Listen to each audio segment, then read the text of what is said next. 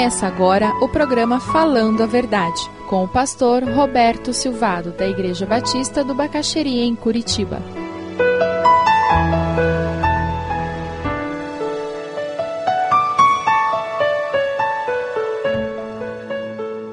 Vamos ler os textos que estão aí, ver o que a Bíblia fala contra a bebedeira, aquela pessoa que se alcooliza, aquela pessoa que perde o controle dela.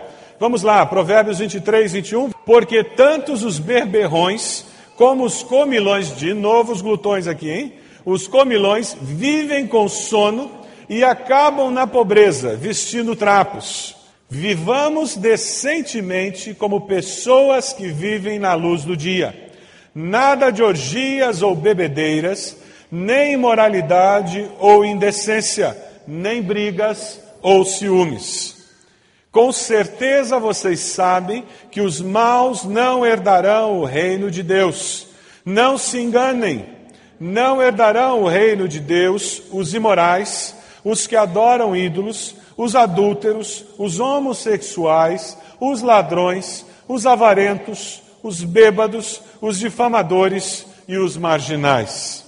As coisas que a natureza humana produz são bem conhecidas ela produz imoralidade, impureza, ações indecentes, adoração de ídolos, feitiçarias, inimizades, brigas, ciumeiras, acesso de raiva, ambição egoísta, desunião, paixão partidária, invejas, bebedeiras, farras e outras coisas parecidas com essa. Que lista!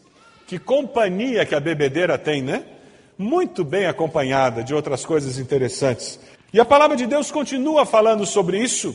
Nós não vamos ler todos os textos, mas o último texto que está aí nessa divisão, ele diz assim, lá vindo lá de Efésios 5:18: Não se embriaguem, pois a bebida os levará à desgraça. Ao contrário, encham-se do espírito de Deus.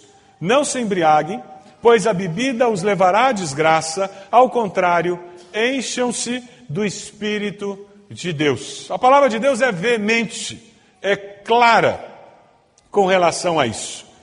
A Bíblia nos dá razões também para nós não bebermos bebidas alcoólicas. Por quê? E principalmente no sul do Brasil, que é isso? Com tanta influência da Alemanha, com tanta influência da Europa, a gente agora não vai beber mais álcool, mas o meu avô fazia vinho em casa, minha mãe fazia cerveja em casa, e de repente você ainda faz cerveja em casa. Por que, que um discípulo de Cristo deveria tomar uma decisão de buscar abstinência? Vamos caminhar um pouquinho mais. A primeira razão é porque o cuidado com o nosso corpo é muito importante. Existe uma corrente agora que tem feito estudos e eles estão olhando e vendo os benefícios do vinho na saúde da pessoa. E encontram países onde as pessoas tomam vinho regularmente e têm demonstrado uma qualidade de vida melhor. Mas sabe, já existem também alguns estudos dizendo que a qualidade de vida daquelas pessoas que tomam vinho diariamente, existem alguns estudos que dizem que não é por causa do vinho, mas é por causa da uva que faz o vinho.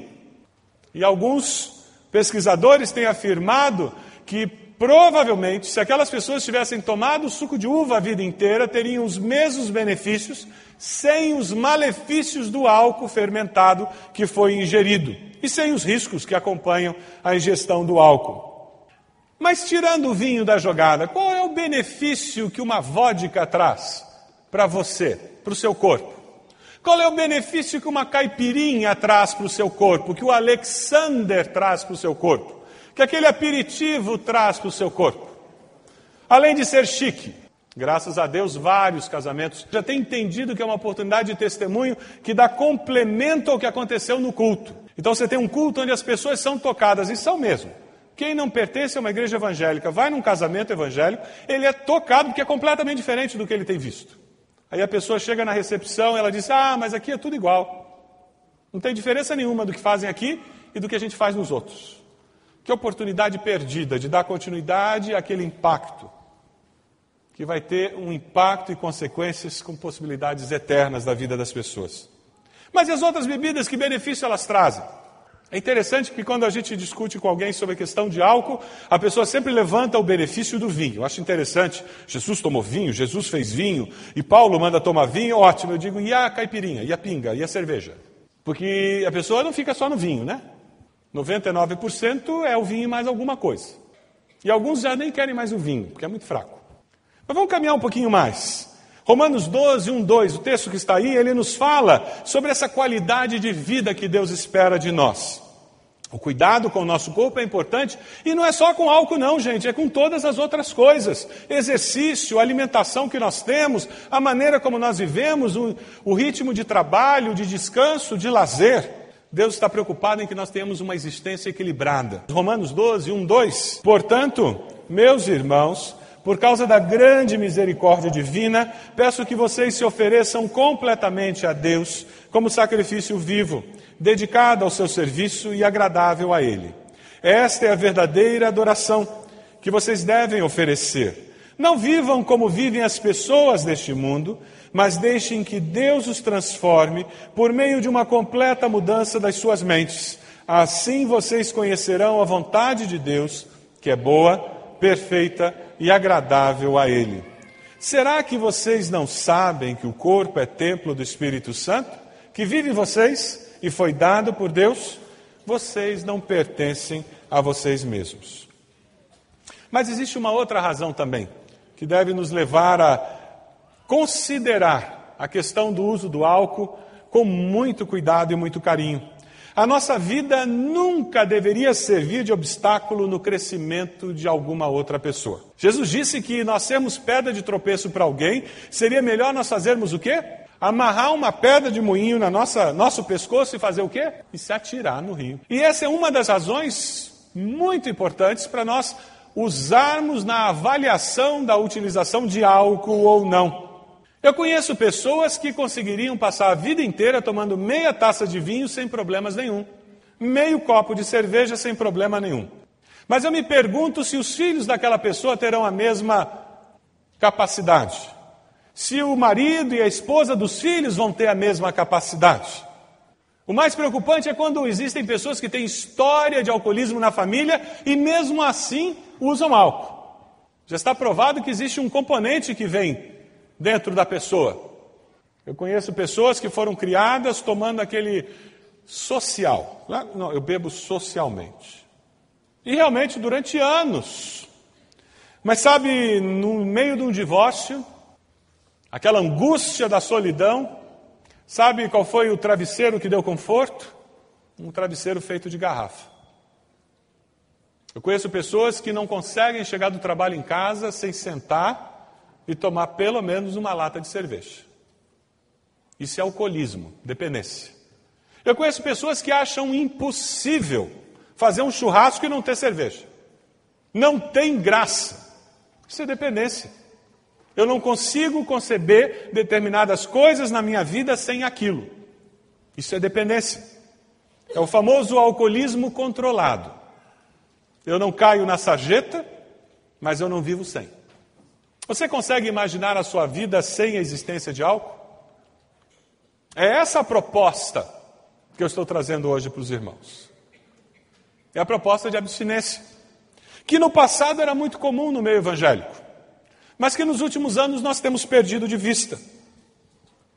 E nós estamos nos expondo a riscos absurdos, desnecessários. Porque quando o divórcio chega, quando a angústia bate na alma, quando o desemprego bate à porta, corremos um risco imenso de buscar conforto no lugar errado e criar um problema social, um problema familiar muito sério. E pior ainda, como aquele adolescente que terminou um namoro com a namoradinha, vai ter maturidade para usar o álcool com moderação. Infelizmente, na Europa, Estados Unidos, o programa de final de semana da juventude, sabe qual é? É sair e encher a cara. É esse o programa. É esse o divertimento deles. O fácil acesso e o treinamento que os pais dão aos filhos viabiliza esse tipo de coisa acontecer. Seus filhos estão aprendendo a beber com você? E se um deles tiver uma tendência ao alcoolismo, como você vai se sentir? Como você vai se sentir se o seu filho tiver aprendido a beber na sua mesa? e amanhã ele matar alguém porque ele dirigiu alcoolizado? São perguntas que nós temos que fazer. Em determinadas coisas nós temos que nos limitar para o bem maior que nós queremos alcançar.